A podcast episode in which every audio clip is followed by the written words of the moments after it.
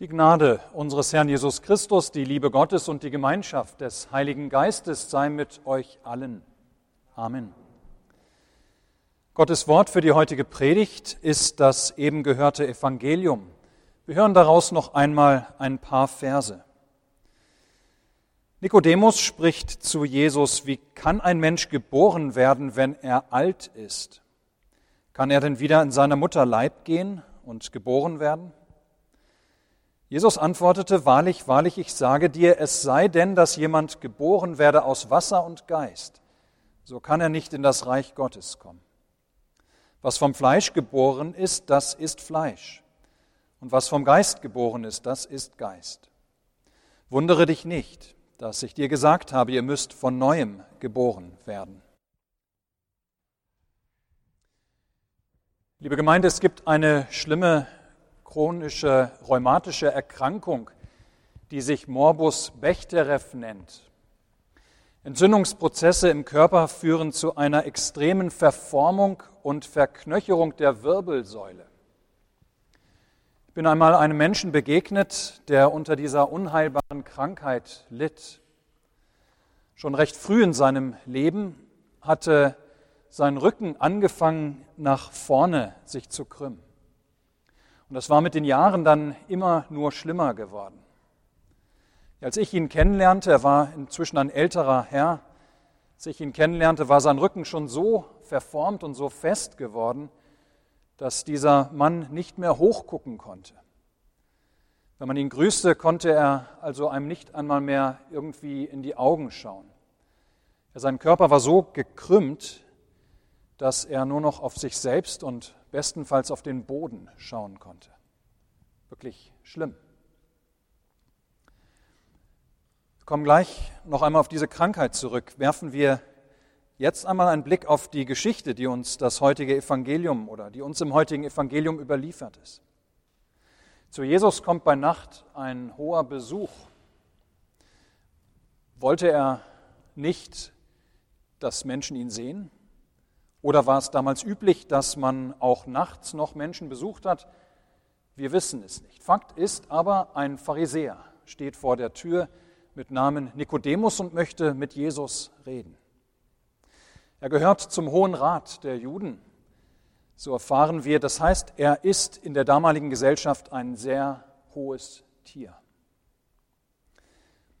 Für uns noch wichtig, dieser Mann Nikodemus, der hat Ahnung von Gott. Ja, und nicht nur Ahnung, nicht nur Kenntnis von Gott, sondern er ist genuin an Gott interessiert. Und deshalb ist er in dieser Nacht auch hier. Ihn treibt ein wirkliches Interesse an Gott. Er ist gekommen, um von Jesus zu lernen. Ja, ganz offensichtlich hat er diesen Jesus schon erlebt oder hat mindestens von ihm gehört und hat erkannt, dass dieser Jesus ein besonders herausragender Gottesmann ist. Irgendein besonderer Lehrer vielleicht oder Prophet. Einer, von dem man auf jeden Fall noch etwas wird lernen können über Gott und wie man am besten ein Leben führen kann, das Gott gefällt. Das war besonders das Anliegen der Pharisäer. Denn nicht, dass wir das falsch verstehen. Nikodemus ist als Pharisäer wirklich ein ganz besonders fromm lebender Mensch. Er wird freiwillig ganz streng nach dem Gesetz Gottes gelebt haben und noch on top einige Gesetze draufgetan haben, damit er bloß nicht irgendeines der Gesetze Gottes übertritt. Er war ein Vorbild unter seinen Volksgenossen. Aber eben auch die Allerfrommsten hatten niemals ausgelernt. Es gab immer noch Raum für Verbesserung, konnte immer noch hier und da so ein bisschen justieren. Und nun war dieser Jesus da und Nikodemus geht zu ihm hin, hin, um zu gucken, was er von ihm tatsächlich noch lernen kann. Vielleicht würde er ihm helfen, noch genauer nach Gottes Willen für sein Leben gucken zu können. Vielleicht würde er ihm zeigen können, wo Gott noch zufriedener mit ihm sein könnte, wo er doch noch an einer Schraube was stellen kann. Vielleicht könnte er ihm helfen, das eine oder andere Gesetz Gottes noch genauer zu verstehen. Und so kommt er an diesem Abend zu Jesus. Bevor Nikodemus dann aber die erste Frage überhaupt stellen kann, unterbricht ihn Jesus schon. Wahrlich, wahrlich, ich sage dir, wenn jemand nicht von neuem geboren wird, so kann er das Reich Gottes nicht sehen. Mit anderen Worten, Nikodemus, ich durchschaue dich, sagt Jesus hier. Wir können gerne über Gott, wir können gerne über Gottes Gesetze reden, denn dafür bist du gekommen, nicht wahr? Aber das wird dir nicht viel bringen. Nein, das Problem, das du, lieber Nikodemus, und das im Grunde alle Menschen haben, besteht nicht darin, dass du noch die eine oder andere Sache über Gott lernen müsstest. Das Problem besteht nicht darin, dass du noch das eine oder andere an deinem Leben verbessern müsstest, sondern das Problem, ja das Problem im Grunde aller Menschen besteht darin, dass ihr von Gott grundsätzlich getrennt seid und von euch aus keine Möglichkeit habt, an Gott heranzukommen. Wir können also gerne über Gott und über seine Gesetze und Gebote sprechen, aber das würde dir nicht viel bringen, solange dieses Kernproblem besteht, dass du wie jeder Mensch von Geburt an erst einmal Fleisch isst Fleisch, ihr Lieben, damit ist nicht gemeint, dass wir Menschen einen Körper haben, einen Leib haben. Damit ist das Recht nicht gemeint, dass dieser Leib deshalb irgendwie minder wert ist, dass wir den irgendwie überwinden müssen oder abstreifen müssen, weil das eigentlich Wertvolle uns etwa unsere Seele ist. Nein, mit Fleisch meint hier Jesus ganz einfach nur genau diese Trennung zwischen Gott und uns, dass wir im Grunde seit dem Sündenfall von der Erde sind, fleischlich sind, dass wir getrennt sind von Gott und seit Adam und Eva jeder Mensch in diese Trennung hineingeboren wird. Jesus sagt also, alle Menschenkinder, so wie sie natürlicherweise sind, sind überhaupt gar nicht geeignet für Gottes Reich. Jesus sagt, kein Mensch kann seit dem Sündenfall, so wie er ist, Gott finden und zu Gott gehören. Ganz gleich wie fromm, das macht gar keinen Unterschied. Ganz gleich wie viel Mühe er sich macht, sondern er muss von neuem geboren werden, um zu Gott kommen zu können. Es bedarf also keiner Veränderung irgendwelcher Art. Es bedarf nicht eines nochmaligen Versuchs. Es bedarf nicht einer neuen, diesmal womöglich nochmals konzentrierteren Anstrengung. Nein, so wie du bist, Nikodemus, sagt Jesus, kannst du nicht zu einem heilen Verhältnis zu Gott finden. Kannst du nicht in dieses Reich Gottes hineinkommen. Wie würde Jesus an anderer Stelle sagen zu einem Pharisäer, du bist nicht weit weg vom Reich Gottes durch deine Frömmigkeit, aber eben doch noch getrennt von Gott, auf dich allein gestellt. Jetzt denken wir zurück zu diesem Mann mit dem extrem verformten Rücken. Dieser Mensch, der kann nicht nach oben schauen aufgrund seiner Krankheit. Ich kann nicht zu ihm sagen, tue dieses oder jenes, damit du hochschauen kannst? Nein, der Rücken ist so versteift, dass das ganz einfach nicht geht. Ich kann nicht sagen, versuch es doch noch einmal, streng dich doch diesmal ein bisschen mehr an. Oder komm, ich reich dir meine Hand, dann kannst du dich aufrichten. Nein, es geht nicht. Dieser Mensch kann aufgrund seiner Krankheit, dieser Mensch kann sich nicht aufrichten. Der verkrümmte Rücken der macht, dass er nicht hoch, sondern eben nur auf sich selbst blicken kann.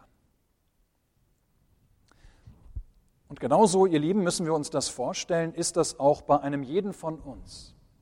So wie wir nach dem Fleisch geboren sind, wie Jesus sagt. Wir sind mit der Sünde erkrankt. Und diese Sünde, die macht, dass wir in uns verkrümmt sind. Und bedingt durch diese Verkrümmung in uns selbst sehen wir nur uns selbst. Und können wir Gott überhaupt gar nicht richtig wahrnehmen, geschweige denn in sein Reich kommen. Nein, wir sind krankhaft, wir sind chronisch in uns verkrümmt und können uns selbst aus dieser Verkrümmung nicht befreien.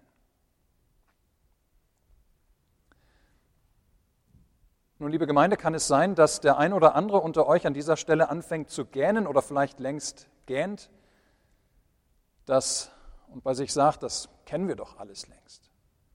Das wissen wir doch alles schon, das hören wir doch immer wieder von der Kanzel. Wenn das so ist, dann ist es gut. Es ist schön, wenn das selbstverständlich ist für uns. Denn Johannes macht uns am Beispiel dieses Nikodemus deutlich, dass das in Wirklichkeit überhaupt gar nicht so selbstverständlich ist. Dass keiner, dass keiner so wie er ist, Gott und sein Reich schauen kann, geschweige denn in dieses Reich hineinkommen kann. Weil die Sünde so eine starke Trennung darstellt. Denn wieder, liebe Gemeinde, es ist nicht so, als ob Nikodemus nicht an Gott geglaubt hatte. Er glaubte an Gott durchaus. Und er war überaus fromm. Aber die entscheidende Frage seines und damit auch unseres Lebens ist nicht, ob wir irgendwie an Gott glauben oder nicht, oder ob wir unser Leben auf diesen Gott hin ausrichten und fromm leben oder nicht. Die Sünde trennt uns von Gott. Es sei denn, dass jemand von neuem geboren werde, so kann er das Reich Gottes nicht sehen. Nein, auch der fromme und gottesfürchtige Nikodemus hat von sich aus keine Chance, ins Reich Gottes zu kommen. Es sei denn, es sei denn, er wird zuerst von neuem geboren. Es sei denn, ihm wird seine Verkrümmung in sich selbst genommen. Wahrlich, wahrlich, ich sage dir, es sei denn, dass jemand geboren werde aus Wasser und Geist, so kann er nicht in das Reich Gottes kommen. Das, liebe Gemeinde, ist aber auch die gute Nachricht bei all den schlechten Aussichten. Denn damit sagt Jesus zugleich, wie Nikodemus und wie auch wir tatsächlich in das Gottesreich kommen können. Besser gesagt, wie Gott selber Nikodemus und uns zu sich in sein Reich holt. Von uns aus, so wie wir sind, können wir nicht zu Gott. Wir müssen erst neu geboren werden. Und dieses geschieht durch Wasser und Geist, sagt Jesus. Und er spricht damit von der Taufe und dem Glauben. Erst durch die Taufe und das, der Glaube Christus und das, was er uns in der Taufe schenkt, erst durch diese Wassergeburt aus Wasser und Geist werden wir zu neuen Geschöpfen, die Gott schauen können, wie er wirklich ist weil uns dann die Sünde nicht mehr trennt, dass wir in sein Reich kommen können, dass wir vor Gott leben können. Ja, die Taufe, die ist tatsächlich der Ort, wo Gott an uns handelt, wo er uns neu geboren werden lässt, wo er uns von dieser Verkrümmung in uns selbst heilt. Und ihr Lieben, wir haben es hoffentlich herausgehört, dass das Wiedergeborenwerden selbstverständlich etwas Passives ist für den Menschen. Etwas, was an uns geschieht. Etwas, was ein anderer tut, was wir über uns ergehen lassen, wenn wir so wollen. Ja, es ist Gott, der handelt. Er macht uns zu einer neuen Kreatur. Er lässt uns zu einem neuen Menschen werden, zu diesem neuen Menschen, der ein ewiges Leben hat, der niemals wieder sterben kann, der vor Gott ewig leben kann. Und liebe Gemeinde, wenn wir auch jetzt schon wieder bei uns gähnen. Das kennen wir doch längst alles. Das haben wir doch schon zigmal gehört von der Kanzel. Dann sollten wir uns vielleicht fragen, warum unser christliches Umfeld es nicht unbedingt mehr weiß. Ja, warum ist heute immer mehr und mehr das Verständnis auch in christlichen Kreisen für die Taufe verloren gegangen? Wie viele auch Christen warten heutzutage nicht mit der Taufe ihrer Kinder, bis sie sich selber dafür entscheiden können. So als sei die Taufe durchaus etwas, was ganz nett ist und wofür die Kinder sich ja auch dann immer noch entscheiden können, aber für die Gottesbeziehung überhaupt gar nicht so zwingend nötig. Und wie wird in manchen Kirchen die Taufe auch als etwas herausgestellt, was wir selber tun. Und überhaupt gar nicht als etwas, was Gott tut, wo er handelt. Wir nicht Subjekt, sondern Objekt sind. So als wären wir überhaupt dazu in der Lage, uns für oder wider Gott zu entscheiden. Ja, und wenn wir innerlich am Gähnen sind, dann sollten wir uns fragen, warum so viele Christen und Glaubensgemeinschaften heutzutage Gott auch vor allem nur als lieben Vater dort oben irgendwo im Himmel kennen, mit dem jeder ganz persönlich so seinen Frieden schließen sollte, der sich freut, wenn wir versprechen, ihn irgendwie zu lieben, immer wieder an ihn zu denken und nach bestem Vermögen auch ein anständiges Leben zu führen. Ja, wie naiv basteln sich nicht viele so einen ganz harmlosen Gott sich zusammen, der mit dem Gott der Bibel, dem Schöpfer Himmels und der Erde, gar nicht mehr so viel zu tun hat, vor dem jeder Mensch, so wie er ist, ohne Christus vergehen muss, weil er ob seiner Sünde vor ihm nicht bestehen kann. Es sei dann eben, dass er von oben neu geboren wird es sei denn eben, dass Gott eingreift und das Wunder eines neuen Lebens in uns wirkt durch Christus. Liebe Schwester, lieber Bruder im Herrn, was hat all dies jetzt mit dem Trinitatisfest zu tun? Ihr Lieben, wir sind wiedergeboren. Wir sind wiedergeboren von Gott in der Taufe. So erfahren wir es heute anhand der Begegnung Jesus mit Nikodemus. Ja, wiedergeboren sind wir. Stärker kann man das gar nicht ausdrücken, dass unser Heil nicht im geringsten an dem hängt, was wir tun, was wir empfinden oder was wir so verstehen von Gott. Nein, unser Heil, unser Hineinkommen in das Reich Gottes, das hängt ganz und gar daran, dass Gott an uns gehandelt hat. Und zwar im Speziellen, dass er an uns gehandelt hat als der dreieinige Gott. Dass er als der dreieinige Gott unsere Rettung gewirkt. Er hat uns von der todbringenden Verkrümmung in uns selbst geheilt. Gott der Vater hat seinen Sohn geschickt zu uns in unsere Welt. Gott der Sohn hat sein Leben für die Sünde der Welt gelassen. Gott der Heilige Geist bringt jedem Menschen persönlich das Heil, das Christus erworben hat. Ja, im dreieinigen Gott finden wir das ewige Leben. Die Liebe des Vaters lässt den Sohn zu uns kommen. Durch den Sohn kommt die Vergebung der Sünden.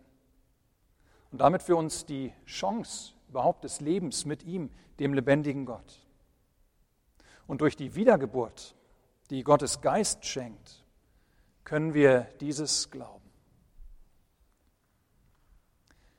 Ja, ihr Lieben, wenn wir an diesem Trinitatisfest von dem dreieinigen Gott reden, die loben und preisen mit unseren Liedern und Gebeten, dann reden wir an diesem Tag zugleich immer auch von unserer Rettung. Reden wir davon, was dieser dreieinige Gott getan hat, damit wir nicht für immer verloren gehen, damit wir von dieser todbringenden Verkrümmung in uns selbst geheilt werden.